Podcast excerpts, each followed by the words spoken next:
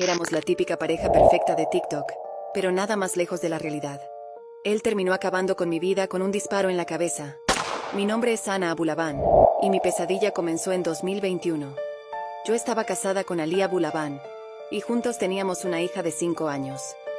Parecíamos una pareja feliz que subía videos riendo y bailando a las redes sociales. Alardeábamos públicamente que nuestra relación era libre de dramas.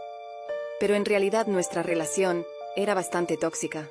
Cuando no estábamos aparentando ser felices, estábamos peleando.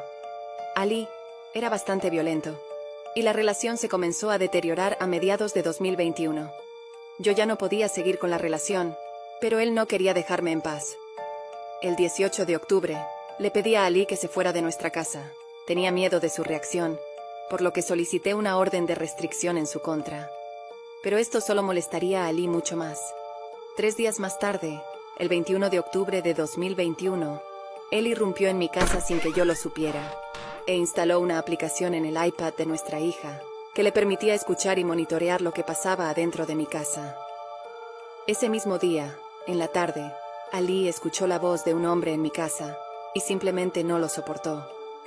Usando una llave que tenía escondida, entró a mi casa y le disparó a mi amigo Rayburn Barron tres veces en la cabeza. Y luego me disparó a mí, acabando con nuestras vidas en el acto. Ali Abulaban fue arrestado ese mismo día, sin derecho a fianza. Ahora se enfrenta a una condena por doble asesinato. Y dejó a nuestra hija sin sus padres. Mi caso es un claro ejemplo de que no todo es lo que parece.